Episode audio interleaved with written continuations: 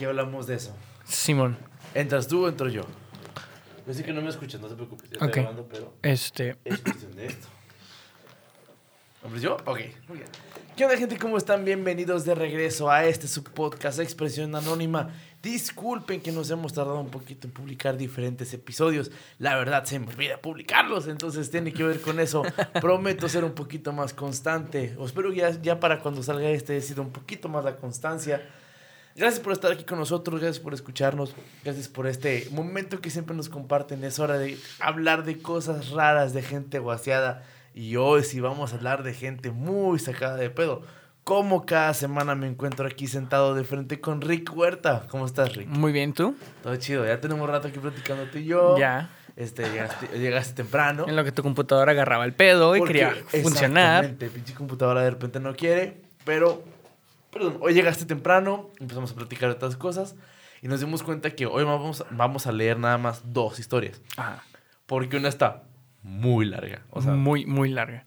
larga, que vale la pena al parecer, Sí. pero Es- está muy larga. está pesada. Y pues aquí va un poquito el- el- el- los, las pequeñas advertencias que a veces le hacemos a la gente. O sea, eh, a hay veces que las historias que contamos tratan con temas pesados, Ajá. fuertes. Este, Delicados. en este caso, hay unas menciones de drogas, alcohol, este, infidelidades y sexo.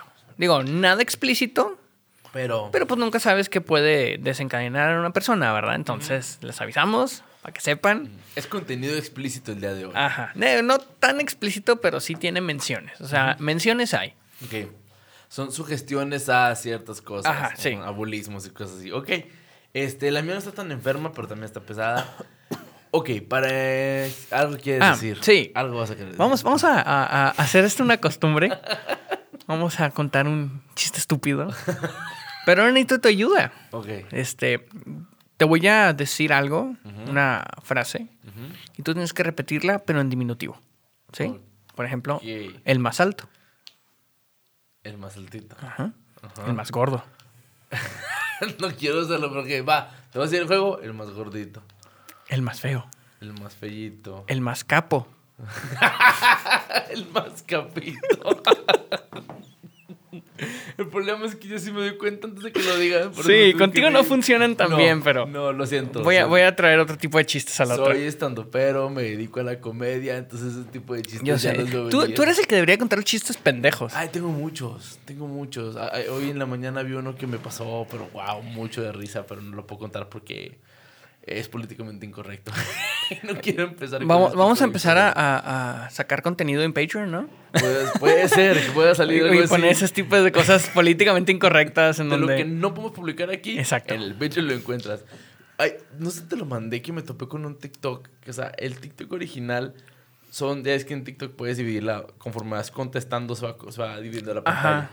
Es un güey que está abajo y luego está la pantalla. O sea, la, la pantalla está dividida de forma vertical en dos. Simón, no, en forma horizontal en dos. Entonces son arriba hay una parte, abajo hay otra parte y en la parte de arriba está dividida en otras dos. Entonces son tres partecitas. El original está en la esquina superior derecha. Y luego está la primera concentración en el izquierdo. Y abajo está el güey que- que está contestando los otros dos. Ajá. El original es una chava que dice, ok, quiero contarte una noticia. Puedes pre- pretender ser mi mamá. Porque mi mamá acaba de fallecer y tengo una buena noticia. Y la chava le cuenta que le fue muy bien, que tiene un nuevo trabajo, que le dio una oferta muy chida y que se está cumpliendo los sueños y la chingada. Pero el problema es que cuando le dicen, puedes pretender ser mi mamá, es que mi mamá está muerta, el güey de al lado a- a- Ya, ya lo voy. estar muerto, güey. Y el güey de abajo volteó cara de neta, o sea, Pinches vatos pendejos. güey, cuando lo vi de vez no lo entendí. Y dije, ¿por qué estás haciendo ¡Ah! Ya cuando lo entendí. Es esas veces, es que tienes que ver dos veces para entenderte. ¿Para entenderle?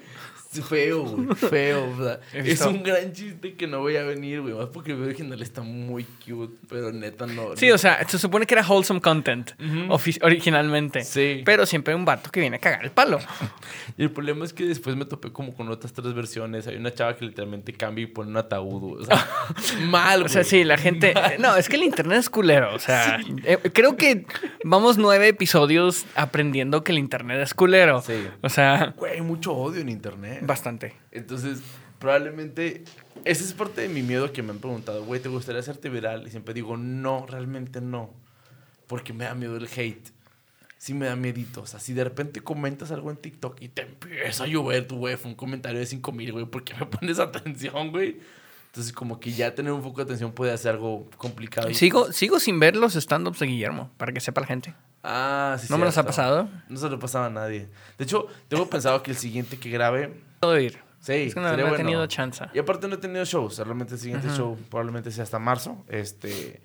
Tengo un proyecto divertido que quiero hacer para mayo, pero después te contaré a ti. Esto es secreto. Esto es secreto. Ok, no se va. puede publicar aquí. Va. Pero para mi cumpleaños quiero hacer algo interesante. Entonces, por ahí puede ser que pueda hacer algo que pueda hasta monetizarse de la manera correcta. Uh. Sí, en su momento hablaremos de esto tuyo. También- Pero pues el tema de hoy es un foro que no hemos, hemos leído. Hemos escalado en estos foros porque empezamos con Pro Revenge. Ajá. Sí, y no, nunca pasamos por Petty Revenge. No, Petty Revenge no. Pero pasamos por una My Asshole, pasamos por Pro Revenge y ahorita estamos en Ya subimos a confesiones. Confesiones. Y este es venganza nuclear. Nuclear Revenge, que ya es el nivel del güey. O sea, aquí es un daño fuerte y me vengué de manera ojete para que las cosas se fueran al caño. O sea, sí hay, hay, hay varios posts muy fuertes. Hay unos muy divertidos, pero hay unos muy fuertes. El mío está como que entre los dos. Pero creo que el tuyo sí está. El mío sí está este, bastante intenso. Ok. Bastante Sí. sacado de... O sea, el güey se salió de control completamente. O sea, es Ok. algo que cayó en una espiral bien cabrona. Ok. Y lo cuenta. y Ajá, lo- todo. ok. O sea, y de hecho, ahorita lo van, a, lo van a escuchar, pero el vato pone, o sea, quiero contar esto lo más real posible. Ujú. O sea, de que ni yo quede bien, ni la otra persona quede bien, ni mal. O sea, Sí. yo la cagué, Así la otra persona la cagó y así pasó. O sea, Mames, ok. Eh, por lo mismo vamos a empezar con la mía, que es un poquito más corta, porque la tuya sí está un poquito más larga. Bastante. Este, ¿Quieres empezar de una vez? ¿Le damos de una vez? dale. ajá. Va, muy bien. Como siempre saben que a mí no me gusta poner el título. A, Rick sí, pero a mí me vale madre, no lo pongo para que la gente se quede con él. Ah, órale. Pero, ok, la historia dice así. Ok, me doy cuenta que esto puede sonar terrible, pero tienes que leer toda la historia. Esto sucedió hace unos 15 años cuando vivía en el extranjero. Ahorita estoy en Estados Unidos. Digamos que en aquella época vivía en un país en vías de desarrollo. Yo y mi amigo, llamando, llama- llamémosle Han, H-A-H-N, estábamos conduciendo por la ciudad una noche cuando recibió una llamada telefónica de su hermano mayor, llamémosle Barry. La llamada, por lo que pude entender, fue bastante intensa. Después de que Han colgara, estaba bastante frustrado. Me dijo que condujera hasta el supermercado cercano a la casa de sus padres, y así lo hice. Le pregunté a Han qué pasaba. Dijo que parecía que Barry se había peleado y que necesitaba nuestra ayuda. Les dije que fuéramos a ver qué pasaba. De camino al supermercado, Han llamó a un par de amigos nuestros y les dijo que se reunieran con nosotros allí para darnos apoyo adicional. Sé cómo puede sonar esto. Suena como si fuéramos un grupo de pandilleros que quieren empezar una mierda. Así que antes de que empiecen a sacar conclusiones, déjenme que los ponga en contexto, en antecedentes. La comunidad en la que solía vivir es muy tribal. No se trata de hacer piña, sino más bien de dar la cara y estar ahí para un amigo que lo necesita. Esta es la mentalidad común y esa es su forma de vida. Es bastante atrasado en esa época. Y vale la pena señalar que estoy completamente en contra de esta mentalidad ahora, especialmente ahora que estoy viviendo en los Estados Unidos, obviamente. Pero en fin, al final llegamos a este supermercado. Estaba en una zona muy concurrida y vibrante con mucho tráfico. Nos estacionamos nuestros coches en la puerta principal y nos quedamos en la calle esperando a Barry, hasta que apareció. Estaba enfadado, pero a la vez tranquilo y en su punto. Le preguntamos qué pasaba y siguió explicando. Al parecer, la madre de Barry y Han fue al supermercado a comprar pollo. Consiguió comprar poco, un pollo en recipiente cerrado. Lo necesitaba para cocinar durante el día, pero cuando llegó a casa y abrió el recipiente, el pollo estaba absolutamente podrido y asqueroso. Como es lógico, decidió volver a la tienda y devolver el pollo, avisar la dirección de la tienda y comprar otro pollo que no tuviera salmonela, ya que comprar allí es bastante frecuente. Conozco a la madre de mis amigos, no es una Karen de ninguna manera, y es una señora súper dulce de unos 60 años que es muy amable con todo lo que conoce. Cuando entró en la tienda, encontró al gerente, le contó lo del pollo podrido y le pidió amablemente que le diera otro. Incluso fue discreta al respecto y no quiso que otros clientes se enteraran. El gerente fue súper grosero y se negó a reconocer que el pollo estuviera mal. Se negó a cambiarlo y ni siquiera lo olió ni lo miró. la llamó mentirosa y le dijo que se fuera de su tienda. Han, al enterarse de que su madre había sido insultada de esa manera, estaba bastante furioso. Barry nos dijo que iba a entrar a hablar con el gerente de echarle bronca y que quería que estuviéramos allí a la espera por si las cosas se complicaban. Aceptamos y esperamos afuera. Putazos. Al parecer sí.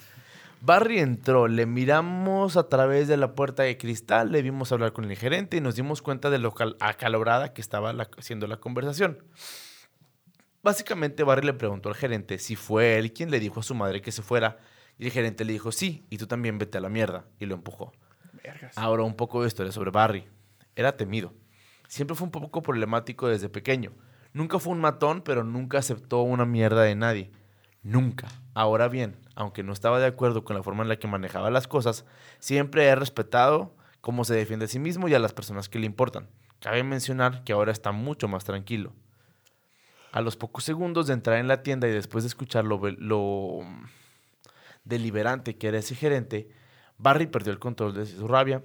Le vimos empezar a dar puñetazos a ese gerente. Otros empleados se unieron también a la pelea y se desató el infierno.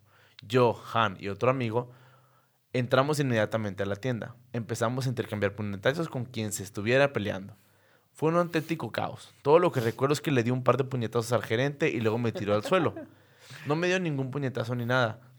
Todavía no tengo ni idea de cómo acabé en el suelo. Por suerte nadie resultó realmente herido de ninguno de los dos bandos, pero teníamos una clara ventaja sobre ellos. Las consecuencias fueron horribles. Se rompieron cristales, se derribaron estanterías y destruyeron los puestos de productos. Todavía recuerdo los M&M's esparcidos por todo el suelo. Fue un desastre. En ese momento sabíamos que estábamos absolutamente jodidos. Prácticamente destrozamos toda la maldita tienda y agredimos físicamente al personal. Al final nos fuimos y nos pusimos delante de la tienda y empezamos a insultarles. Ellos se quedaron adentro de la tienda porque sabían que la ley estaría de su lado mientras estuvieran en su propiedad. En cuanto a las leyes de este país, no tiene ningún puto sentido.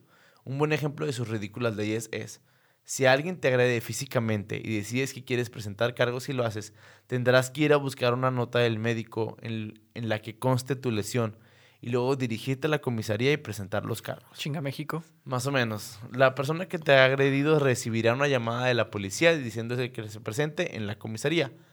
Esa persona también puede presentar cargos de la misma manera, aunque no esté lesionada en absoluto. Si ambas partes han presentado cargos, ambas partes irán a la cárcel a la, espera del juicio. A menos que salgan bajo fianza. También vale la pena mencionar que obtener una nota médica falsificada en este país es más fácil que comprar un bote de crema agria. Ya lo he hecho. Dicho esto, sabíamos que era mejor apresurarse y presentar los cargos. Llegamos a la comisaría antes del personal del supermercado y presentamos una denuncia contra ellos. Al final de como unos llegaron como 15 minutos después para hacer lo mismo. Era el imbécil del gerente y otro tipo que también estaba en la pelea. En la comisaría me sorprendió lo bien que nos trataban los agentes y lo mal que trataban el personal del supermercado.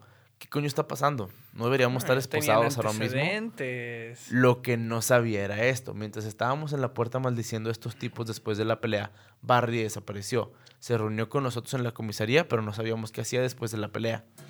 Pues bien, resulta que mientras Barry salía de la tienda tras la pelea, empezó a gritar, me llamo Barry y su apellido y no he terminado de joderlos. Al parecer una patrulla que pasaba por allí oyó a Barry gritar a pleno pulmón y se tuvo para ver qué pasaba. Por pura casualidad, uno de los agentes que patrullaba resultó ser un primo lejano de Barry. Es un país pequeño. Y reconoció su nombre mientras lo gritaba. Se llevó a Barry a un lado para hablar y empezó a preguntarle qué estaba pasando. Barry le explicó toda la historia de cómo habían insultado a su madre después de venderle un pollo en mal estado y se negó a admitir que lo habían hecho algo malo. El agente también resultó ser un inspector de salud y de seguridad de guardia. Vergas. Entonces se lo tomó todo como algo personal y le aseguró a Barry que se encargaría de ello. De todos modos, de vuelta a la comisaría, ahora que ambas partes han presentado los cargos, la policía nos favoreció claramente. Metieron al personal del supermercado en una celda mientras nosotros estábamos sentados en el sofá tomando café. Barry seguía insultando al gerente. Al final llegamos a un acuerdo para retirar todos los cargos y todos seguimos nuestro camino. Ahora, la verdadera venganza. Oh. Después de... No era Eso no es la venganza. Eso fue como que el feedback de... Esto pasó, güey. Ahora viene el putazo. Ahí va. El trasfondo nada Ajá, más. eso es para que entiendas lo que pasó y que digas pinches ojetes. Va. Después de que la tienda fuera recogida y todo volvi- volviera a la normalidad, más o menos, El primo oficial de Barry fue al supermercado en una expansión al día siguiente. ¿Ves para dónde va esto? Yep. Sí, encontraron toneladas y toneladas de carne mal almacenada de todo tipo que era completamente incomible y que podría ser potencialmente mortal. También encontró productos lácteos estropeados y un montón de artículos caducados. Al parecer, el propietario ordenaba al personal que desenchufe los refrigeradores y congeladores por las noches para ahorrar electricidad. Pendejo. El propietario vendía a sabiendas carne podrida para ahorrarse unos cuantos dólares. Dios de mi vida, me está dando asco. La tienda se cerró inmediatamente a la espera de una investigación. El Ministerio de Sanidad intervino y multó al supermercado y la multa fue tan grande que la tienda permaneció cerrada y no volvió a abrir nunca más porque el propietario nunca pudo- los propietarios nunca pudieron recuperarse económicamente. Eh, Qué bueno por culeros. Edit 1, errores tipográficos. Edit 2, olvidé mencionar que los policías nos favorecieron en la comisaría porque el primo de Barry les dijo que no fueran duros con nosotros y lo hicieron. El Estado de Derecho no es tan grande de un acuerdo. el Edit 3, no mencioné el país porque estoy tratando de mantenerme lo más anónimo posible. Todo lo que puedo decir es que está en el Oriente, el eh, Oriente Medio. Gracias por la comprensión y por los premios. Le fue bien el post en Reddit. ¿Cómo ves? O sea, mandan a su mamá a la verga y él manda a toda la tienda a la verga. Sí, sí, es- eso es muy bonito. Lo primero que yo veo fue lo que hemos intentado hacer como que el eufemismo. Esto, esto grita México en todo sentido, güey. ¿Sabes Sí. cómo? Al parecer no somos el único país. Subdesarrollado, Ajá. con problemas mentales de corrupción y de, eh, dinero de esta manera. A mí nunca me ha pasado que cuando haya un error de una tienda de algo podrido no me han regresado No, nada. a mí tampoco. A mí siempre me han atendido con la calidad. porque Me acuerdo, la última vez que me pasó, este, me pasó hace como tres años. Ah, me dolió un chingo, güey. O sea, estaba solo en mi casa eh, y dije, quiero comer. Y fui, fui a Soriana y me compré, para los que no, bueno, para los que no están de aquí del norte, porque creo que en el sur casi no hay Sorianas, o por si alguien no escucha, pues algunos que Soriana es una tienda de supermercado tipo H&B, Walmart. Como al súper Ajá, y esas. Exactamente. Entonces llego a Soriana y a mí lo que me gusta mucho de Soriana es el pollo frito.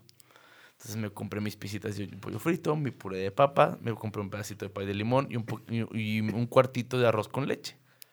Llego a mi casa, como el pollo, como todo, abro el arroz con leche, le doy una probada y sabía culo, güey.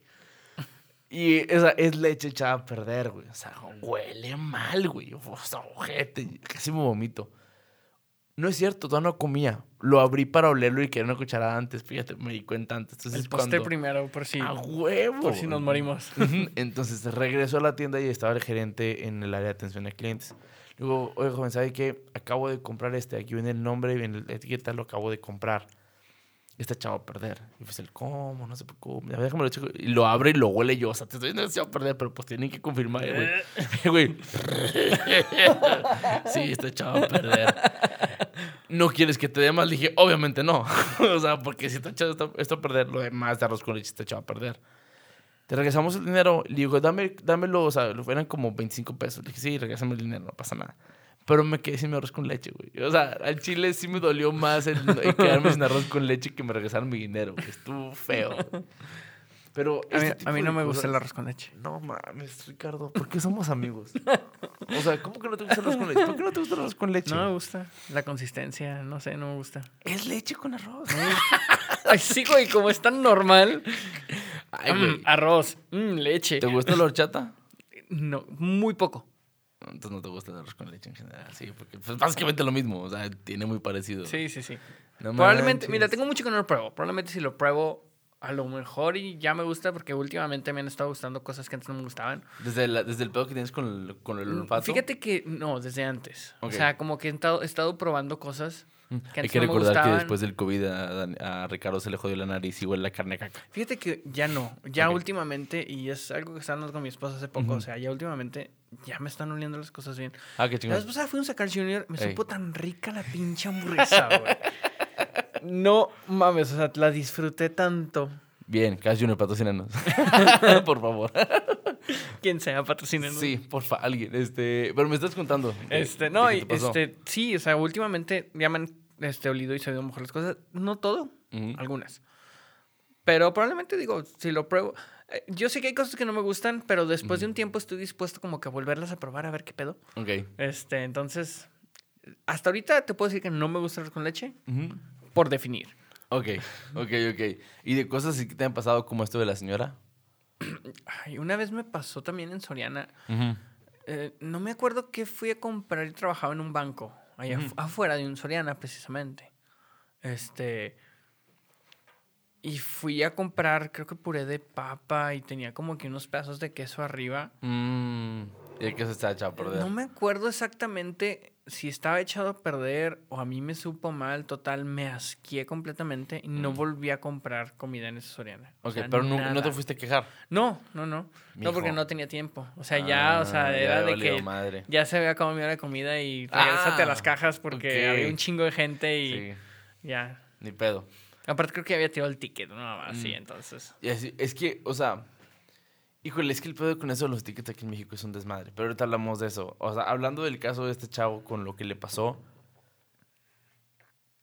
eh, eh, esto fue importante que la policía estuviera del lado de ellos y que se les tocara que, ah, somos primos y te la pelas y el otro güey se la peló. Pero eh, eh, es, es que hay muchas cosas que podemos tocar. Uno, el cómo el gerente le habló a la mamá. Y lo que le dijo, no, güey. O sea, no, No. no puedes hablarle así, no te puedes poner ese plan. Cuando la señora simplemente a decir, güey, pues tu pollo está malo. Y pues más cuando, pollo". cuando, como dije, o sea, no hizo pedo, no fue y es que el pollo está echado. O sea, porque si A hubiera sido otra persona, le manda a la gente, le manda la verga a la gente, o sea. Mandas directamente a salubridad. ujú. Y chingó a su madre. Ajá. Entonces la señora intentó ser lo más amable posible, intentó ser buena gente y aún así como que, no, vete a la verga, no mames, güey. O sea, yo, ok, yo no voy a aplaudir que se hayan peleado. Realmente siento que es algo que se puede haber salido, que salió de control y que la Ajá. chingada. Pero a fin de cuentas, o sea, lo, lo bueno, lo malo es que salieron ganones. Por pura suerte. Vil suerte. O sea, pura suerte de que el policía es, ¿qué, qué pedo, primo? O sea, si no hubiera sido eso, lo, hubieran estado en la cárcel los dos a lo mejor y hubiera sido un desmadre más grande. Que a lo mejor y el resultado hubiera sido el mismo, se hubieran cerrado el, el- el lugar. Chance no. Porque aquí lo importante es que su primo era de salubridad. Ok, a lo mejor y no lo cierran, pero ya estos güeyes sabiendo qué pedo mandaban a salubridad. ¿Sí me explico? O sea, tarde o temprano, pues como dicen, ¿no? La caca siempre flota. Entonces, Sí, este- La que siempre flota.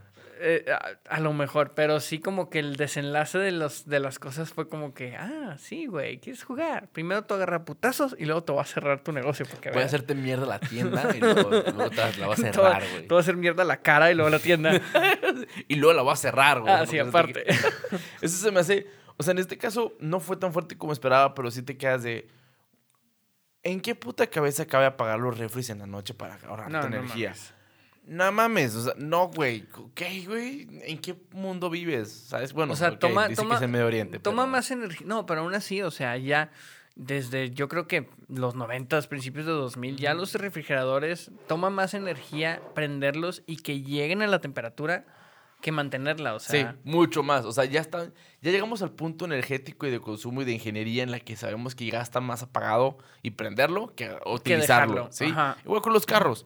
Antes era la tradición de apagar el carro porque se va a apagar la gasolina. A veces es mejor nomás tenerlo prendido un ratito. O sea, porque hay gente que antes lo apagaba en los semáforos, me tocó ver, y lo volvió a prender y dicen, no, güey, pues Te gasta más te gasolina, gasta más sí. gasolina en el arranque. Entonces, pues sí entiendo ese lado. Qué bueno que cerraron la tienda. Realmente siento que es algo bueno porque sí puedes causar muchas enfermedades y la chingada. Y el vato intentó ser lo más anónimo posible de no decir nada, güey. Si no hubiera dicho porque dijo, es en el Medio Oriente, Yo sí hubiera pensado que fue aquí en México, güey. yo sí pienso Sin que fue en. México o algún lugar de Latinoamérica. Ajá. Te lo juro. Porque suena a corrupción latinoamericana y a leyes diseñadas en México o Venezuela, una cosa así, o sea, que las leyes están Leyes tontas. diseñadas en el 1500, güey. Sí, que no se han cambiado. Entonces te quedas de, ok, va, te creo, pero no mames, qué mal pedo. Este. Entonces, ¿nunca te has quejado con algún gerente o algo? O, sea, sí he regresado cosas. O sea, Ajá. sí es de que. Clásico, vas a comprar en la tienda la leche y abres el litro de leche. Yo, yo tengo. A mi esposa no le gusta la leche sola. A mí sí. Yo puedo agarrar el. Cuando hace calor, yo agarro el pinche litro y le doy un trago así. ok. Yo siempre que abro la leche, siempre la huelo y le doy un traguito, güey. Ok. Siempre. O sea, aunque no esté echada a perder, o sea, yo siempre Ajá. la huelo. Ay, leche, y le doy un traguito. Ah. Se me ha pasado que la abro y. Ah, ¿a poco una historia asquerosa, güey? No, o sea, no es asquerosa, pero pasó algo parecido, güey. Estaba con un compa, este, estábamos en su casa, estábamos chiquitos, güey, estábamos en primaria, secundaria. Y yo me juntaba mucho con él y nos, y nos resulta que en ese tiempo, en su casa, dormíamos en la sala porque estaba la tele conectada al Xbox, nos quedábamos jugando y no nos movíamos de ahí, güey. Entonces me acuerdo que los papás se fueron temprano y hasta que llegaron comimos con ellos. Pero como estamos en nuestro pedo, no nos, no, no nos dio hambre hasta que los escuchamos llegar. Como Así buen niño. como que, Ah, Comida. llegaron, comida, sí. Entonces, pues ya llegaron. No, vamos- vamos a desayunar y nos pusieron platos de cereal. Como teníamos hambre, lo primero que hicimos fue agarrar el plato y "Oh". un buen trago. En eso, los dos así. Es que. es- En, en- o sea, nos, nos sentamos en shock, nos volteamos a ver, escupimos y fue de. ¡No mames! Echada a perder la leche y le dimos un trago como si no hubiera un mañana. Dios de mi vida. Dos de las cosas más asquerosas, bueno, más Sí. comúnmente asquerosas son la leche y el huevo podrido. Sí, el huevo podrido huele O horrible. sea, son- güey, horrible. Los dos son cosas que se te quedan grabadas en la memoria. Sí, que no lo puedes olvidar. Espero que nunca les pase. Siempre huelen la leche. De hecho, no, no tomen tanta leche porque después te vuelves intolerante a la lactosa. Pero yo también soy muy lechero, entonces sí, sí entiendo esa necesidad de tomar un poquito de leche. Este, ¿Algo más que quieras decir de esta historia? No, digo, Se me hizo muy ligera. está, está bien. Es, es- es un buen intro para, Ok, para el desmadre que estamos a punto de presenciar. ok. Muy bien. Vas, cuando quieras va. empezar.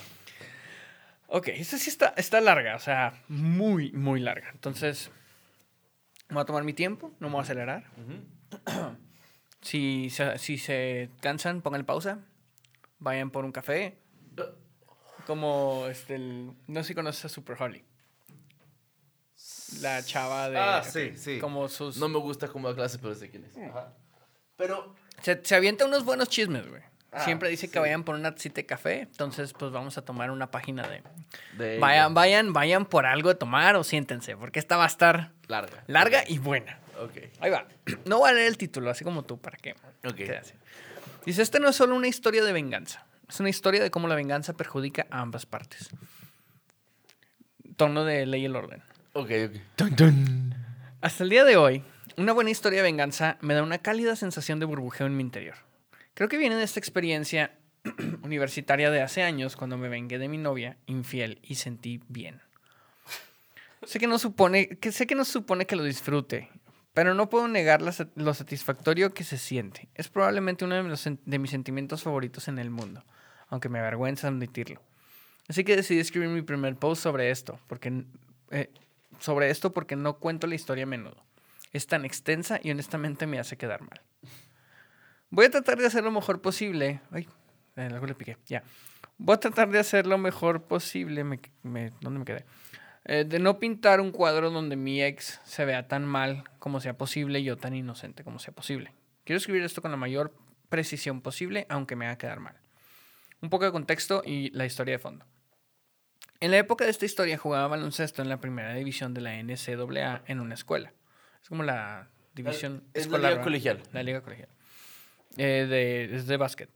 Eh, por lo que viajaba mucho, semanalmente en diferentes ciudades y estados. Y toda mi vida giraba en torno a esto. Durante los eventos de esta historia, estaba en las primeras etapas de un horrible hábito de drogas y alcohol. Años después de esta historia terminé por ponerme sobrio y me uní a un programa cuyo nombre puedes encontrar en la portada de casi cualquier guía telefónica. Estoy seguro de que mucha gente que lee esto también está sobria y entenderá cómo podemos ser los adictos, diagonal alcohólicos. Esta historia es un esfuerzo para explicar un defecto de carácter que se manifestó a partir de los eventos en, en esta historia que me llevaron a un camino muy oscuro. Sin embargo, no quiero que esta historia salga como un tipo de autocompasión. Por último, siempre fui un buen chico, nunca fui problemático. Mi educación fue muy difícil, pero fui capaz de mantener una bondad general en mi espíritu hacia otras personas y casi siempre hice lo correcto o tomé el camino correcto. En cuanto a las citas, sabía que la gente engañaba en las relaciones, pero en el momento que de esta historia siempre lo atribuía que otras personas no hacían las cosas como yo. Nunca pensé que, que me pasaría a mí. Siempre pensé que por ser un novio cinco estrellas y por mi increíble elección de mujeres, la infidelidad nunca formaría parte de mi trayectoria de citas. Era ingenuo. Realmente pensaba mucho de mí mismo y también tenía una verdadera arrogancia como cualquier chico de 20 años, supongo. Historia de fondo. Bueno, este, el, el- el- este es el comienzo. Estoy en mi primer año de universidad y llevaba un año soltero después de que mi novia de la preparatoria y yo rompiéramos después de tres años. Consideré esta relación como mi experiencia de aprendizaje y ahora sabía qué buscar en mi próxima novia. La siguiente mujer que elegí tener una relación, probablemente me, con la que elegí tener una relación, probablemente me casaría y comenzaría mi futuro con ella. Sé que era joven y tonto y pensaba que lo sabía todo. Me fijé en una chica de mi colegio, la llamaremos Lisa. Vi a Lisa en las instalaciones deportivas de la universidad, los campos de entrenamiento de los equipos universitarios y los vestidores. Lisa corría en el equipo de atletismo y era muy buena. Los distintos equipos de atletismo solían celebrar fiestas y sabía, y sabía que en la primera que, me, que la viera me presentaría y trataría de charlar un poco con ella para ver a dónde me llevaba. Pronto vi a Lisa en una de estas fiestas. Nos cruzamos en las escaleras, nos miramos en los ojos y ella me sonrió. Entablé una conversación con ella y después de ir de un lado a otro intercambiamos números. Comenzamos el clásico estilo americano de filtreo con el que constantemente nos insinuamos cosas de manera indirecta. Poco a poco fuimos avanzando en la relación de esta manera durante semanas. Nos enviamos mensaje de texto insinuando que estábamos interesados en uno en el otro, pero también jugando con calma para que la otra persona no supiera que estábamos enamorados, de, que, que estaba enamorado de ella. En ese momento ella estaba en una ella estaba en una ruptura con su novio actual, que era un jugador popular en el equipo de fútbol. Acabó dejándolo por completo para salir conmigo. Esto debía de haber sido una bandera roja, obviamente, pero recuerden que yo era, tenía una gran arrogancia. En ese momento el hecho de que ella lo dejara para salir conmigo me hizo sentir como con un complejo de superioridad. Yo estaba jugando bien en el deporte y si ella estaba dispuesta a dejar ese tipo por mí, entonces nunca me dejaría por otro. Yo un maldito idiota. Lo mao. LOL. No puedo expresar lo mucho que me gustaba Lisa. Me sentía activamente atraído por ella y tenía esa extraña sensación de no puedo creer que esté, que esté enamorada de mí realmente y esté interesada en mí. Realmente estaba tan ahogado y cegado por mi enamoramiento de ella que me perdí tantas banderas rojas, pero nuestra relación comenzó a progresar muy rápido. Por, lo, por esto no hice un inventario adecuado de por qué me gustaba tanto. Ocho meses después. Estamos juntos oficialmente. Lisa tiene su propio dormitorio de atleta y yo era un par de años mayor que ella. Estaba tratando, trabajando durante los veranos a tiempo completo y a tiempo, a tiempo parcial durante la escuela o la temporada. Tenía mi propio apartamento cerca del campus y Lisa estaba básicamente viviendo conmigo. Incluso se quedaba ahí cuando yo estaba fuera de la ciudad, que eran como tres o cuatro días de cada semana porque estábamos en temporada y el equipo volaba a todo el país. Lisa y yo estábamos profundamente enamorados. Ok, ok. Al final de la temporada había planeado dos grandes fiestas consecutivas. Una era para el cumpleaños de mi, de mi compañero de equipo el viernes por la noche y luego mi cumpleaños el sábado por la noche. Consideraron un día después del otro y por suerte cayeron en un viernes y un sábado por la noche. Lisa y yo nos emborrachamos el viernes por la noche y tuvimos sexo sin protección. Lisa tenía una aplicación de calendario del seguimiento de la menstruación en su teléfono. Ella estaba dormida y yo, borracho, recordé que ella siempre marcaba en su calendario cuando teníamos sexo sin protección para saber si debía preocuparse si le pasaba, si se le pasaba la regla. Le faltaba la regla a menudo porque era deportista. Mi cerebro ebrio pensó que ella debía ponerlo en su calendario ahora porque se nos olvidaría el día siguiente, ya que estábamos tan jodidos. Así que la desperté y le dije, ¿puedes poner en el calendario que hemos tenido sexo sin protección? A estas alturas eran como las 5 de la mañana y estábamos en esa especie de borrachera de las 5 de la mañana en las que estás mayormente cansado. Ella desbloqueó su teléfono, abrió la aplicación y antes de que pudiera hacerlo, se volvió a quedar dormida. Así que tomé su teléfono mientras aún estaba desbloqueado y procedí a tratar de averiguar cómo ponerlo en el calendario yo mismo. Durante toda nuestra relación, es como un punto aparte. Lisa revisó mi computadora y mi teléfono constantemente. Era muy insegura y siempre tenía sus sospechas. No me importaba que lo hiciera todo el tiempo. Ella nunca encontró nada porque yo nunca hice nada sospechoso. Nunca. Una vez más, mirando hacia atrás, esta era una bandera roja obvia que me perdí. Recuerda que pensé que esta chica nunca me, me engañaría. Así que no era una de esas historias en las que yo revisaba su teléfono buscando algo y luego lo encontraba. En este caso yo estaba inocentemente tratando de navegar por este maldito calendario de periodo, mientras estaba borracho y no sospechaba nada en absoluto. Cuando miré la aplicación del calendario del, del teléfono de Lisa, Vi todo tipo de marcadores de diferentes días de cada mes. Cada marcador era un color diferente, así que abrí uno para ver qué significaba el código de colores. Vi que el rojo obviamente simbolizaba su periodo, y también había marcadores negros que mostraban cuando había tenido sexo sin protección. Fue entonces cuando se me hundió el corazón en el estómago. Madres, ok, ok. Este puto calendario estaba repleto de marcas negras. Parecía un tablero de damas al que solo le quedaba una mano llena de piezas rojas y todas las putas negras. Había marcadores negros en fechas en las que yo no estaba en, yo estaba en otra ciudad jugando baloncesto. Procedí a abrir todos los marcadores que se remontaban a toda nuestra relación. No teníamos sexo sin protección muy a menudo, quizá una o dos veces al mes. Ella estaba, ella había escrito los nombres de los chicos con los que había tenido sexo sin protección en la sección de notas de los marcadores negros. Un total de cuatro tipos a lo largo de toda nuestra relación a los que permitió penetrarla. Algunos meses había casi una docena de estos malditos marcadores negros. A veces había dos en un día. Mirando hacia atrás me pregunto si había más hombres no listados, porque yo vi, eh, que yo no vi, porque claramente solo llevaba la cuenta de las veces que, llevaba, que tenía sexo sin protección. En casi todas las historias que escucho de infidelidad se trata del descubrimiento de mensajes de texto, de ser informado por un amigo, del clásico llegar a casa temprano y atrapar a tu pareja con las manos en la masa. Yo en cambio descubrí un jodido archivo bien documentado de casi todas las veces que me engañó y tuvo sexo sin protección. Era, era organizada la, Ujú, ujú. En sus puterías. esa, esa lisa. Entre los cuatro tipos descubrí que uno de ellos era su ex, al que dejó originalmente para salir conmigo. Engañarme con él era algo habitual. Había otro tipo desconocido que claramente también se acostaba regularmente. Los últimos dos parecían ser un, eh, cosa de una sola vez. Pero de nuevo, como se ha dicho, estos marcadores eran solo las veces que ella tenía relaciones sin condón. Así que quién sabe cuál era la verdadera historia.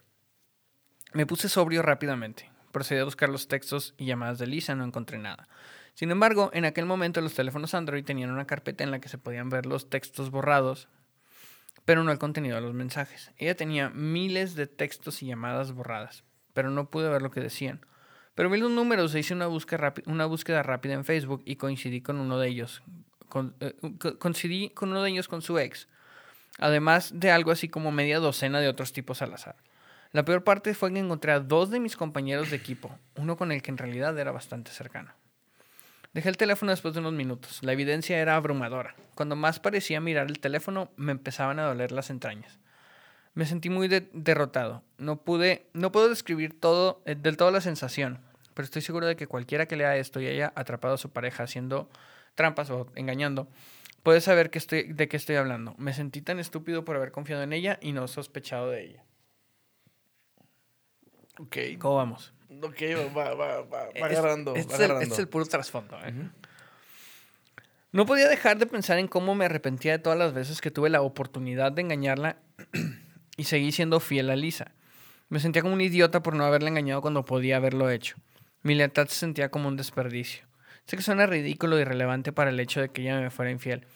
Pero creo que me obsesioné con eso porque si yo también lo hubiera engañado no me había dolido tanto ese momento.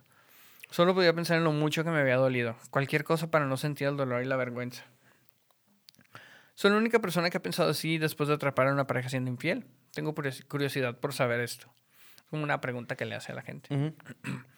Procedí a salir de mi apartamento y dar un largo paseo. Nunca había sentido las emociones que estaban surgiendo y no sabía cómo procesarlas. Sentí que mi ego se desmantelaba literalmente delante de mí. No sabía qué hacer, me daba demasiada vergüenza decírselo a alguien.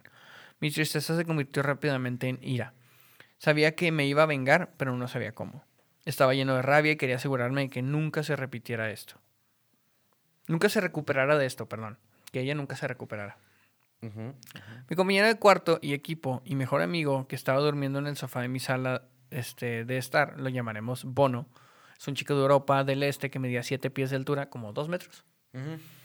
Y era tan ruso en, el en su comportamiento como se puede imaginar. También tenía un nombre igualmente ridículo, por lo tanto, Bono.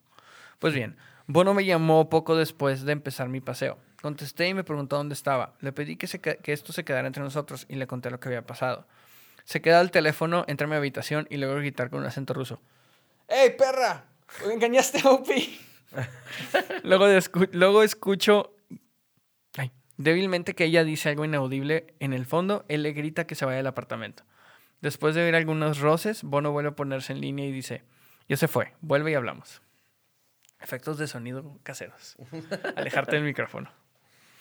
Vuelvo a casa y Bono y yo repasamos lo sucedido. Las cosas no se ponen sentimentales porque los dos somos unos completos machos alfa que venimos de culturas en las que los hombres no lloran y ninguno de los dos sabía realmente qué decir o qué hacer en esta situación. Él hace su mejor intento de reconfortarme y dice, esta noche es tu cumpleaños. Vamos a empedarnos y buscarte unas putas. Que se joda. Nunca me gustó de todos modos. Ah, sí. Ese día era mi cumpleaños. Olvido esa parte. Sí, ya lo había comentado. Bueno, yo salimos a desayunar. Todavía estoy un poco borracho, mi teléfono está explotando con textos y llamadas de Lisa. Le digo que he visto todo en su teléfono y que no soporto hablar ni con ella ni mirarla. Sigue intentando convencerme de que la deje venir a mi fiesta de cumpleaños y le dejo claro que no la quiero ahí. Está claro que le preocupa exactamente lo que Bono me sugirió antes, cuando, antes de que él y yo charláramos. Toda la reputación y popularidad de Lisa giraba en torno al hecho de que salía conmigo. Creo que la mayoría de la gente no le gustaba en primer lugar, pero lo soportaba porque estábamos juntos. Sabía que si yo actuaba como soltero en mi fiesta de cumpleaños y ella no aparecía, todo el mundo sabría que algo iba mal. Creo que Lisa se preocupaba más por el pasar vergüenza que por nuestra relación. Obviamente. Obviamente. No recuerdo mucho de lo que pasó esa noche, pero uno de mis amigos me envió un pequeño paquete para mi cumpleaños desde California, lleno de hierba muy buena, mota, moon rocks, algunas pastillas y la caspa del diablo y procedí a hacer un glorioso salto en picada a un olvido intoxicado. Todo lo que recuerdo es de estar sentada en una silla en mi fiesta, de estar sentado en una silla en mi fiesta. Había dos chicas sentadas en los brazos de la silla y todavía tengo una foto de ese momento y lo recuerdo vividamente. Nos estábamos preparando para salir, tenía unas mesas en el centro de la ciudad en un este, club popular nocturno. El alcohol y las drogas eran lo único que me hacía sentir normal. Llevaba puestas las gafas de sol y tenía claramente una sonrisa cargada de felicidad en la cara. Cuanto más se mira la foto de mí en esa silla, se nota que oculta una enorme cantidad de dolor. Sentado en la silla, el cóctel de drogas empieza a hacer efecto. Fue la primera vez que consumí sustancias no para divertirme, sino para sentirme mejor, para sentirme normal. Recuerdo haber pensado, quiero sentirme así el resto de mi vida. Nunca más me va a doler algo así. Con las drogas tengo el control y nadie puede volver a hacerme daño. Oh, qué irónico resulta ser eso años después. Cosita.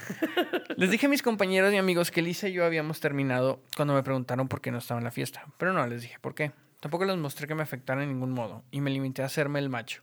Intenté que todos se centraran en la fiesta que teníamos por delante. La venganza. Ok.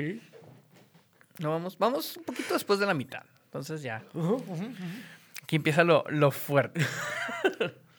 Así que esta es una de esas historias de venganza por la que, en las que fue planeada a medias. Sabía que quería vengarme de Lisa por haberme hecho tanto daño, pero improvisé a medida que se presentaban las oportunidades. Mi espíritu bondadoso original había muerto en mi cumpleaños en esa silla. Toda mi moral se fue por la ventana. Nunca engañé en las relaciones, por lo que creí que nunca me engañarían.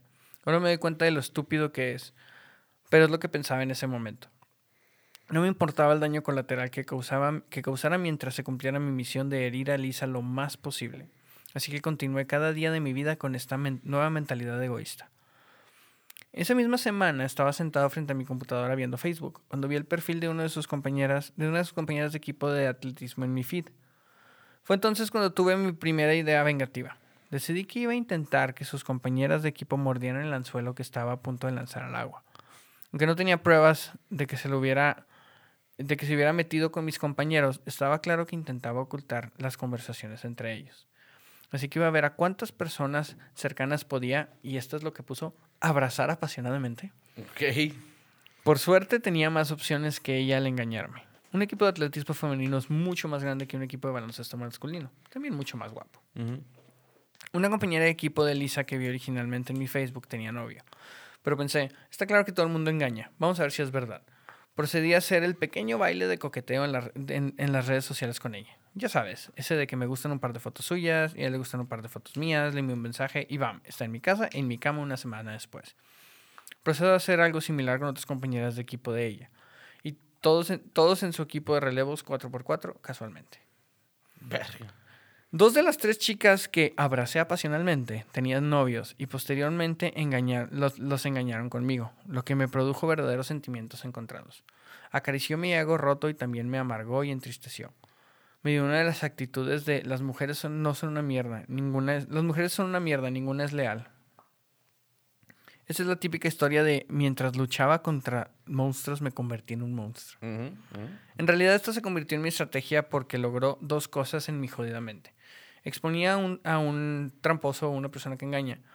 Pero lo más importante es que si estaban dispuestas a engañar a sus novios, ellas, uno, serían más reservadas al respecto, lo que significaría que el drama que sobrevendía cuando salía a la luz sería elevado. Y dos, me hacía sentir mejor sobre el engaño de Lisa porque demostraba que el problema no era yo, el problema eran las mujeres. Sé que es una mierda, pero es lo que pensaba entonces. El vato le gustaba el caos, quería caos. Empecé a, a, coleccionar algo de cada chica con la que me acostaba, como un brasier, un par de calzones, una joya, etc. No por ninguna razón creepy, pero es algo importante que más adelante que eran parte de mi plan. A veces ni siquiera tenía que intentarlo. Una chica dejó un par de zapatos muy distinguibles. Sabía que Lisa sabría de quién eran los zapatos. Pertenecían a la chica con la que el ex de Lisa rebotó después de que Lisa y él rompieran. Lo que la molestó mucho porque era su amiga. Ahora la molestaría más porque esa misma chica se acostó con, dos, con sus dos exnovios. Especialmente trataba de coleccionar objetos si era algo que sabía que Lisa podía distinguir, como un suéter del equipo de atletismo femenino con el nombre de sus compañeras de equipo Después de algún tiempo había recogido un montón de mierda.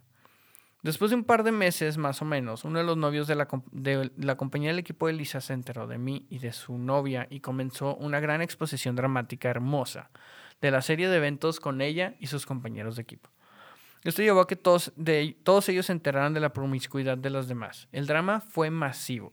incluso sus entrenadoras tuvieron que involucrarse porque todo se puso tan mal. Esto me hizo sentir tan poderoso de una manera tan malvada pero satisfactoria. Me enamoré de la destrucción que, había, que estaba causando. La parte más impresionante es que todo esto fue que la misma semana el equipo de Relaciones Públicas de Atletismo había colocado enormes carteles míos por todo el campus promocionando el siguiente partido. Estaban por todas partes. Algunos de los carteles ocupaban todo el lateral de los edificios, así que Lisa y sus amigas tenían que verme por todo el campus cada día mientras este drama estallaba a su alrededor. Me sentía como un dictador triunfante. Era glorioso y patético al mismo tiempo. Su entrenador incluso procedió a tener una reunión seria con el departamento de cumplimiento y los entrenadores de mi equipo. Mis entrenadores se rieron literalmente de ella diciendo, esto parece un asunto interno, pero UPI no ha hecho nada ilegal ni ha roto ninguna política de la escuela, así que no hay nada que podamos hacer. Esto enfureció a la entrenadora de atletismo femenino. Su equipo se había desmoronado, su clasificación nacional empezó a caer en picada. Luego la entrenadora de Lisa incluso se metió en problemas por haber sido sorprendida agarrando uno, arrancando uno de los carteles más pequeños que había en el campus en pleno enojo. Todo eso me encantaba. Seguí echando leña al fuego, publicando fotos de mí con chicas sonriendo cada vez que eh, podía en Facebook e Instagram. Pero debido a todo esto estaba amargado. Estaba tan metido en mi nueva mentalidad que ya había olvidado al chico ingenuo y de buen corazón que solía ser. Solía ser. Odiaba a mi antiguo yo porque había dejado que una chica me castigara. Estaba tan lleno de autocompasión que al mirar atrás resulta deprimente. Sin embargo, nadie lo sabía porque me hacía el interesante delante de la gente. Mm, ¿Dónde voy ya? Incluso hubo una chica en el campus que en uno de los equipos deportivos, en uno de los equipos deportivos que afirmó que estaba embarazada de mi hijo después de que yo fingiera que me gustara, que me gustaba de la misma manera que lo hacía con todas las demás chicas del equipo de Lisa.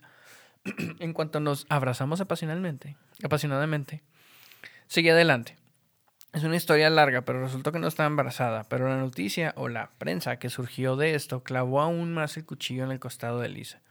Dejé un rastro de mujeres a las que engañé y de relaciones que destruí. Me siento mal ahora, pero en ese momento no me importaba porque ellas tenían la misma culpa a mis ojos, ya que engañaban a sus novios o se acostaban con sus amigos ex. O con las hijas de sus amigos, perdón. Rápidamente las chicas se cansaron de mí. Además me estaba quedando sin objetivos potenciales. Joder, era un ser humano horrible entonces por la forma en la que pensaba. Estaba yendo detrás de chicas que ni siquiera eran, amigas o estaban en el equipo de atletismo con Lisa, sino que simplemente estaban alrededor de ella en su vida cotidiana. Por ejemplo, sus compañeras de clase. También su propia familia. Incluso coqueteé con su hermana, que estaba casada y tenía un hijo. Y casi lo conseguí. Ella estaba deprimida, pero el padre de Lisa se enteró y puso fin a todo esto antes de que pudiéramos hacer algo. Su hermana fue condenada y mal vista cuando la noticia se difundió en la familia. Quería que Lisa supiera que estaba en todas partes, que le recordara y que le recordara constantemente cómo la había jodido. A mis ojos todo esto era culpa suya y ella había desatado esta furia del caos sobre sí misma. Nunca debió de haberme jodido de esa manera.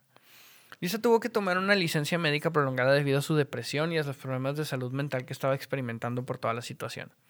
Se estaba volviendo suicida, incluso tuvo que medicarse y perdió montones de peso. Empezó a tener un aspecto poco saludable. Todo este lío la estaba torturando y cuanto más le dolía, mejor me sentía. En este punto yo había infligido más daño del que ella me hizo a mí, pero me había vuelto adicto a la sensación de poder. No pasé nada de tiempo procesando mis propias emociones o superando lo sucedido. Todo lo que quería era más venganza y no podía parar. Después de semanas de ignorar los textos y llamadas de Lisa, ella finalmente se acerca a mí, apareciendo en mi apartamento sin previo aviso a altas horas de la noche. Estaba ahí para recoger algunas cosas que dejó cuando vivía ahí para llevar a su casa. En realidad era de la zona y sus padres vivían cerca. Todavía estaba de baja médica ya que, y se alojaba en, ya no se alojaba en el campus, sino en casa de sus padres. Le dije que le llevaría sus cosas a, su, a la casa de sus padres ese fin de semana, pero que no podía dejarla entrar porque tenía compañía. Lo cual era cierto, pero no era ninguna de sus compañeras de equipo o amigas, por desgracia. Entonces me llevé todos los objetos que había recogido de las chicas a lo largo de las semanas. Había probablemente como ocho o nueve cosas de diferentes chicas, incluyendo sus compañeras de equipo, y tiré sus pertenencias junto con las cosas de Lisa en grandes bolsas de basura negras. Llevé las bolsas a su casa y luego llamé al padre de Lisa. Dije que había dejado las cosas en el porche y que informara a su hija del demonio. El padre de Lisa y yo nos llevábamos muy bien, incluso se puso de mi parte cuando Lisa y yo rompimos, pero después de todos estos acontecimientos, obviamente tenía una opinión negativa de mí. 15 minutos después de colgar el teléfono con el padre de Lisa, recibo una llamada de Lisa. Contesto porque quiero escuchar su reacción al tener toda esa mierda de otras chicas mezcladas con la suya. Ella estaba sollozando incontrolablemente. Sonaba como esa cosa medio llorando, medio murmurando que hace la gente cuando está histérica. Ni siquiera estaba enfadada, solo me rogaba desesperadamente que dejara, de mi, que dejara mi tiranía.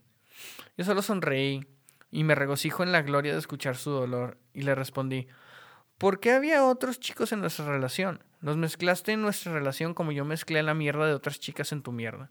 Es una pequeña metáfora irónica perfecta. Pensé que sonaba bien en ese momento y estaba orgulloso de, mí mismo.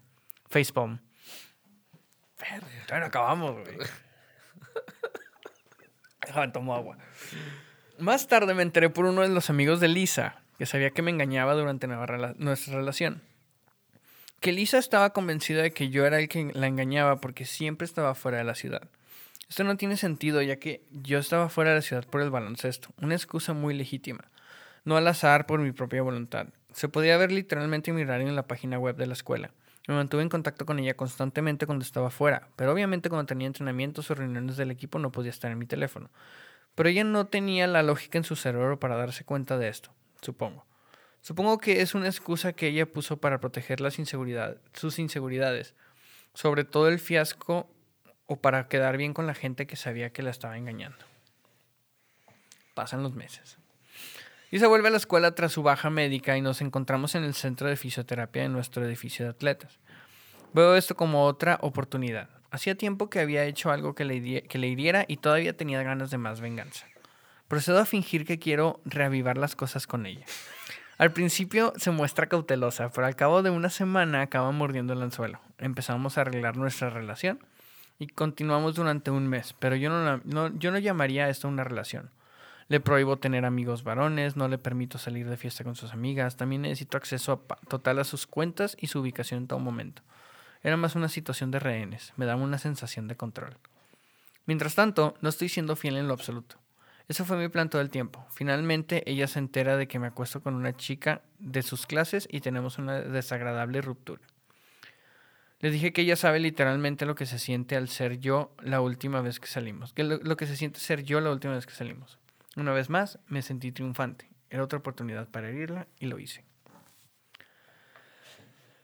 Después de eso no hablamos durante años. Me gradué de la universidad y me mudo a Centroamérica. Me mandó un mensaje mientras estoy ahí, un año después de que me mudara y unos dos después de que habláramos por última vez. En este punto mi vida se había convertido en un verdadero me, había, se había convertido en la de un verdadero degenerado. Tomaba enormes cantidades de drogas a diario y alrededor del 75% de mi vida estaba involucrado en algún tipo de actividades ilegales o nefastas. pero sigo culpándolo, culpándola de que me haya convertido en el alma oscura que era y de, no, de, que no haya asumido ninguna responsabilidad por mi, mi amarga naturaleza inmoral.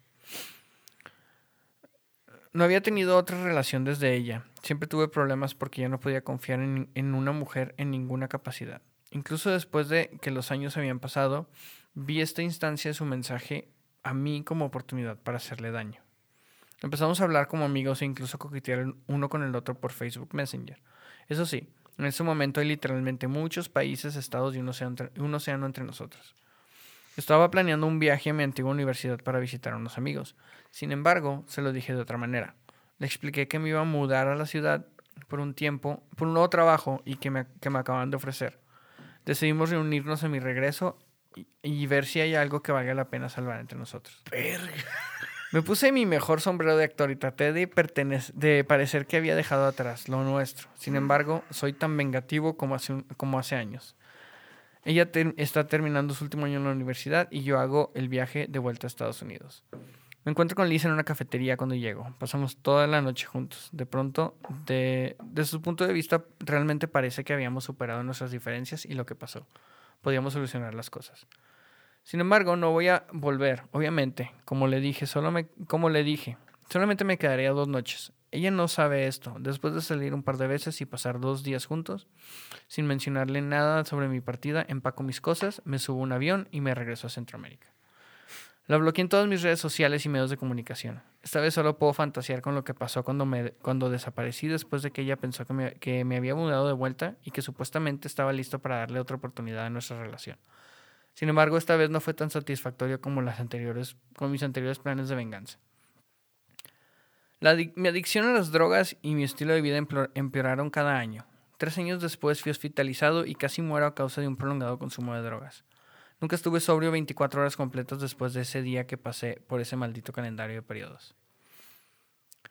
Mirando hacia atrás, por, mucho dolor que haya causado con, con, mi vida vengativa, mi nueva identidad que consumía la anterior estaba tan manchada con el espíritu oscuro en el fondo.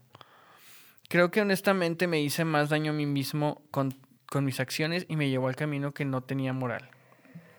Aunque me pasé toda esta historia contando a todo el mundo cómo me vengaba de mi ex por haberme engañado, por muy satisfactorio que fuera, ojalá hubiera dedicado la misma cantidad de energía a curarme del incidente.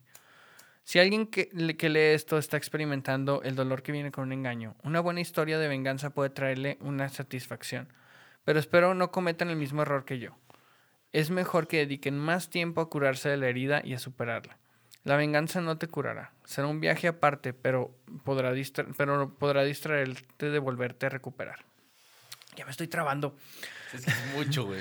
Por suerte conseguí estar sobrio. Lo estoy desde hace más de cuatro años. Incluso tuve otra amiga, otra amiga de dos años que me engañó antes de estar sobrio. Pero esta vez no me vengué.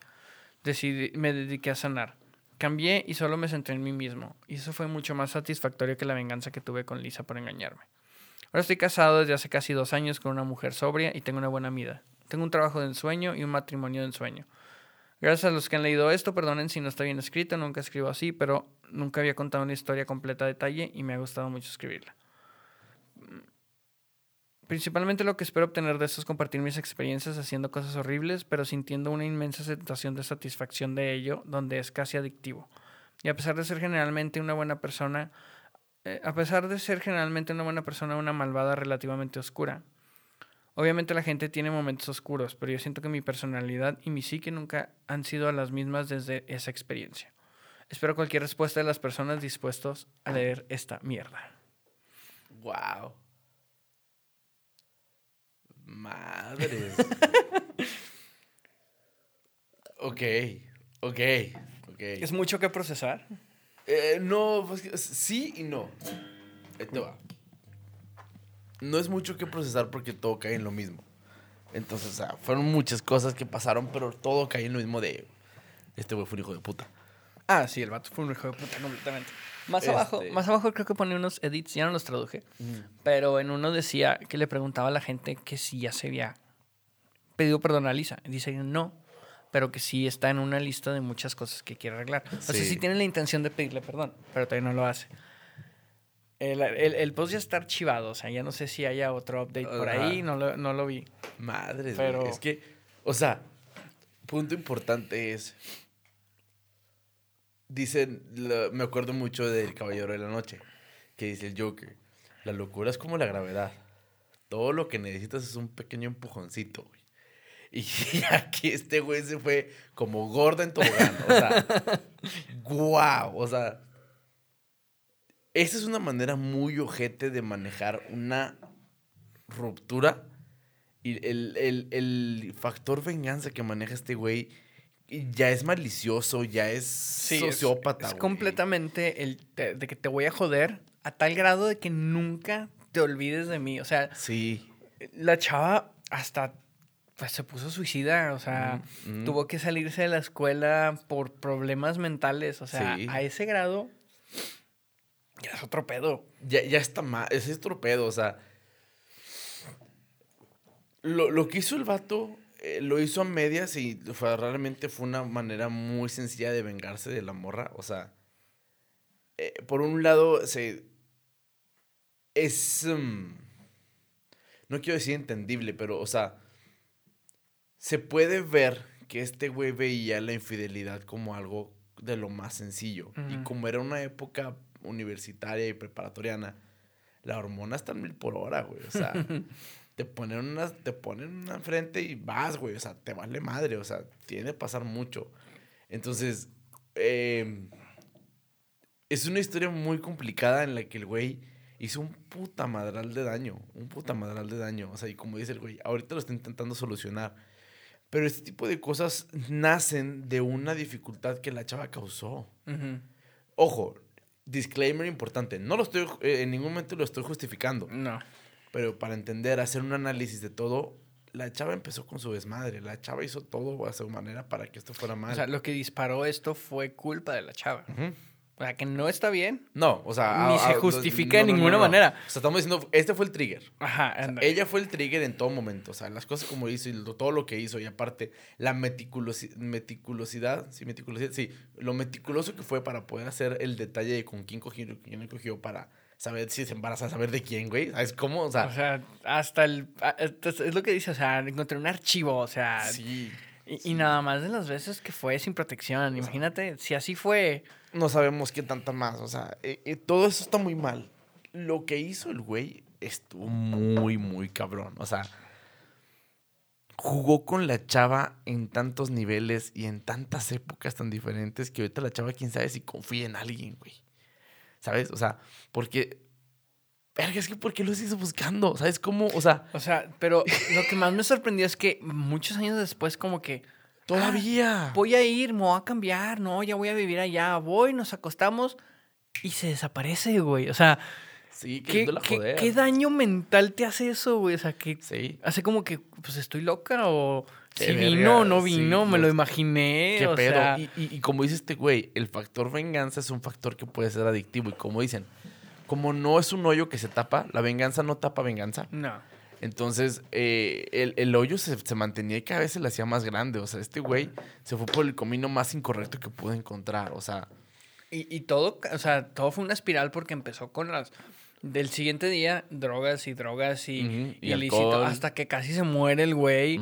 O sea, Sí, o sea, fue una cabrón. espiral muy, muy cabrona. Que también el trigger para él pudo haber estado muy, o sea, para caer en esa espiral. Es que, como dice, él era muy inocente. Entonces, un putazo de ese tipo sí te puede destruir. O sea, yo lo he platicado hasta con mi novia en el caso hipotético y me pregunta, si una vez te pusiera yo el cuerno, ¿qué harías? Le dije, nada. Te mando a la verga y yo me sigo mi vida. La que la cagaste fuiste tú. Pero porque me ha pasado y porque, pues, tristemente yo en su momento cometí el error de no serle fiel a una persona. O sea, son errores que pasan. O sea, son errores y no lo vuelves a repetir. Porque yo, yo me sentía... es- Yo no entiendo a la gente que no se siente mal después de ser infiel. Yo nunca lo he hecho, güey. No, Y, no lo y- hagas. y- y no, No, no, o sea, no. y yo, es una de las cosas que yo siempre he dicho, o sea, yo no, para mí es la infidelidad, pues, y, y mi esposa lo sabe, o sea, es Ujú. uno de los, es un deal breaker, o sea, es Ujú. algo con que, ¿sabes qué? Pues, si ya no quieres estar conmigo, mejor dime, va. Sí. Yo nunca lo he hecho, o sea, nunca lo he hecho, ni siquiera se me ha pasado por la mente, o sea, no, es algo que para mí es también como este güey, o sea, es algo imperdonable. Sí, o sea, está cabrón. O sea, yo, yo y sí lo platicó con él. Y pues yo, o sea, no lo perdono. Simplemente, pues. significa que ya no estamos bien, mejor bye. O sea, si hubieras querido esto desde un principio, y yo le he dicho, preferiría que me dijera, ¿sabes qué? Me quiero dar a este güey. Traigo la espinita con este vato, me lo quiero dar. Y te lo juro que diría, ahí probablemente le podríamos hablar a ver si yo estaría dispuesto a aceptar que ella lo hiciera. Pero le dije, ten en cuenta que si tú lo haces, me estás dando un pase para que yo también lo pudiera hacer. Tú pudieras aguantar. Y me dije, ay, no, le dije exactamente. O sea, las cosas tienen que ser recíprocas. las relaciones abiertas existen. Yo no estoy en contra de nada de eso. Y la poliamoría y todo. Hay muchas formas de verlo. Pero no es lo mismo porque se viene la confianza de por medio de la comunicación de, güey, yo quiero esto, jalas o no jalas. Si es con engaños, ahí yo sí tengo una punzada fuerte. O sea, realmente. Es que, es que sí, es, exactamente como tú le dices. O sea, una cosa es ser honestos y decir, oye, siento esto. A lo mejor y yo sé que no es correcto, pero ayúdame a solucionarlo. O sea, como pareja. Pero te estoy siendo honesto y siendo esto. Sí. Otra cosa es que vaya y lo haga. Y me enteré después. Ajá, o sea, eso sí es, es, es, es muy diferente. Sí, o sea, porque, o sea, a mí me ha pasado, este, ya lo hemos platicado tú y yo, a mí me pasa mucho que la gente viene y se acerca a mí, no sé por qué, no entiendo por qué, pero se me acercan y me cuentan su vida y me cuentan sus pedos y me piden ayuda.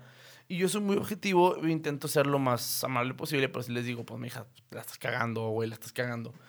Pero normalmente el, en mi cuestión laboral, desde que empecé a trabajar, somos maestros. Y tú sabes, y la mayoría de la gente sabe que la mayoría de los, profesores conviven con muchas mujeres, mm. maestras. Yo era, éramos dos profesores por 15 mujeres. Entonces, tiendes a tener mucho contacto con mujeres. Y cuando estaba en otros lados, en otros grupos y demás, había muchas mujeres. Y pues siempre he sido esta persona que a la que le es fácil contar las cosas. No me gusta chismear, yo no cuento lo de los demás, pero la gente viene y me cuenta. Entonces, y soy muy amable y soy muy caballeroso y soy muy afectuoso con la gente que me rodea. Lo cual se puede traducir y se, puede, se mal. confundir como este güey anda de cabrón o las viejas lo toman a mal. Y me ha pasado, o sea, me ha metido en pedos de que es que esta chava está pasándose de lanza. Y yo, ah, ok, pues marco mi línea. Entonces, ha sido una situación interesante para mí el que yo digo algo o yo comento algo con alguien y mi novia, es raro que me lo diga, pero sí ha habido dos personas que me han dicho, a ver, esta persona aquí ya no me está gustando. ¿Qué pedo con esto? Entonces ya lo hablamos y la chingada y las cosas salen. O sea, como toda relación no es perfecta, o sea, no te puedo decir nuestra relación es de no, tenemos nuestros pedos y ese es uno de ellos. Que pues yo, mm, la poca gente con la que realmente puedo hablar, pues normalmente me hablan para pedirme un consejo y se puede. Ella muchas veces me toca que la persona con la que hablo lo malinterpreta y vale madre. Entonces es muy cansado. Entonces aunque intento poner mis límites, hay veces que no, no caen los límites aunque no los ponga. Entonces, para mí sí es una situación algo complicada en ese lado. Pero mi novia ha sido muy comunicativa en eso. A ver, güey, las cosas son así, así, así. ¿A qué pedo? ¿Qué quieres? ¿Qué buscas? No, nada, ok, no pasa nada.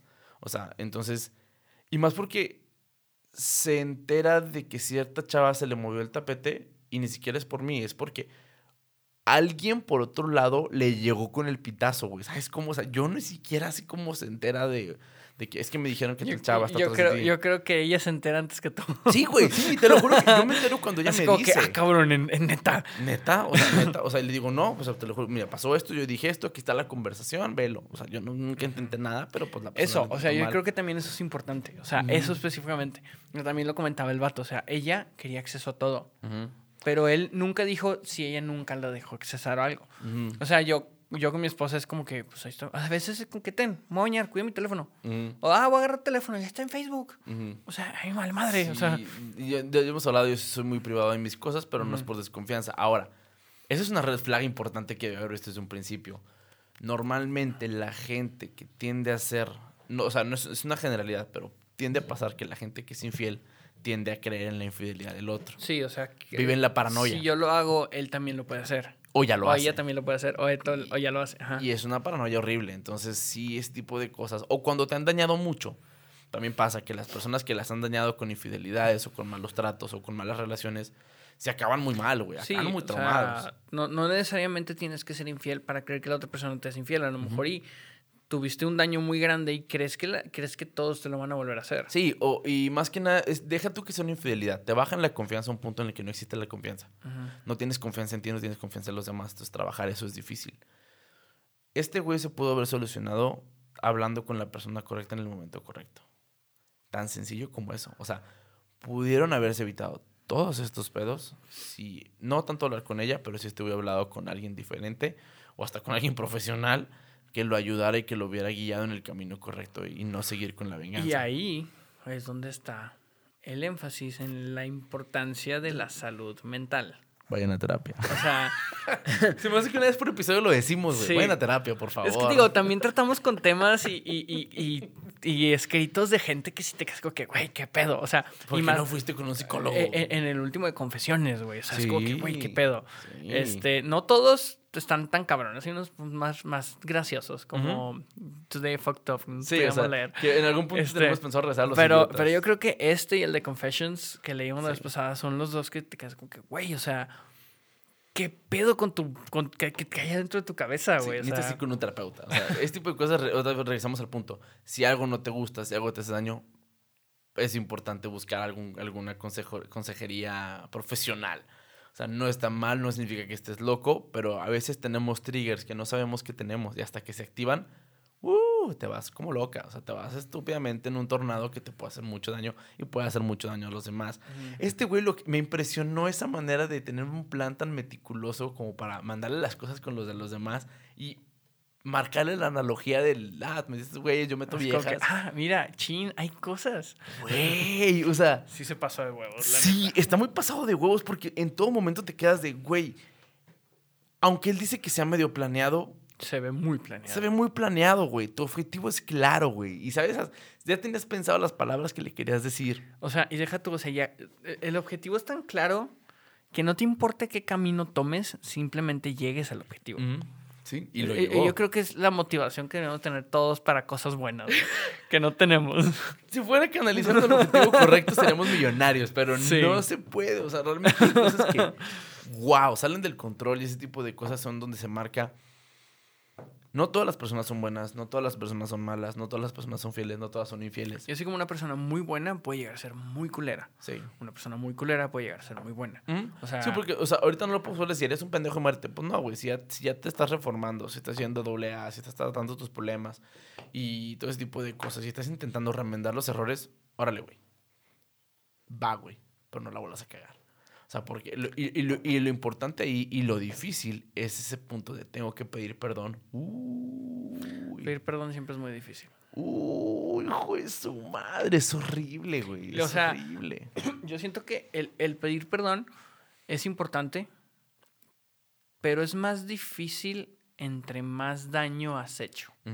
O sea, entre más arriba se va lo que hiciste, es más difícil porque, pues, digo, ¿qué cara das, güey? O sea, Sí. en este punto, supongamos que tú estás en ese, o sea, ¿cómo le haces? Vas a tener que ir a que te tiren putazos, güey. Ajá. Vas, o sea, eres Por- consciente que te vas a volver una carne de cañón. Porque un mensaje o una llamada no son suficientes, güey. No, o sea, No solucionan. No, realmente no. O sea, es tener que ir a dar la cara de frente, eh, esperar a que la acepten. Y si aceptan que ver la cara, es aguantar que probablemente te metan unos dos, tres putazos emocionales fuertes. O sea, verga, güey. O sea, realmente pedir perdón cuando has dañado puede llegar a ser muy doloroso. Pero es importante hacerlo. Y está en la verga. está muy Sí, sí, sí. cabrón.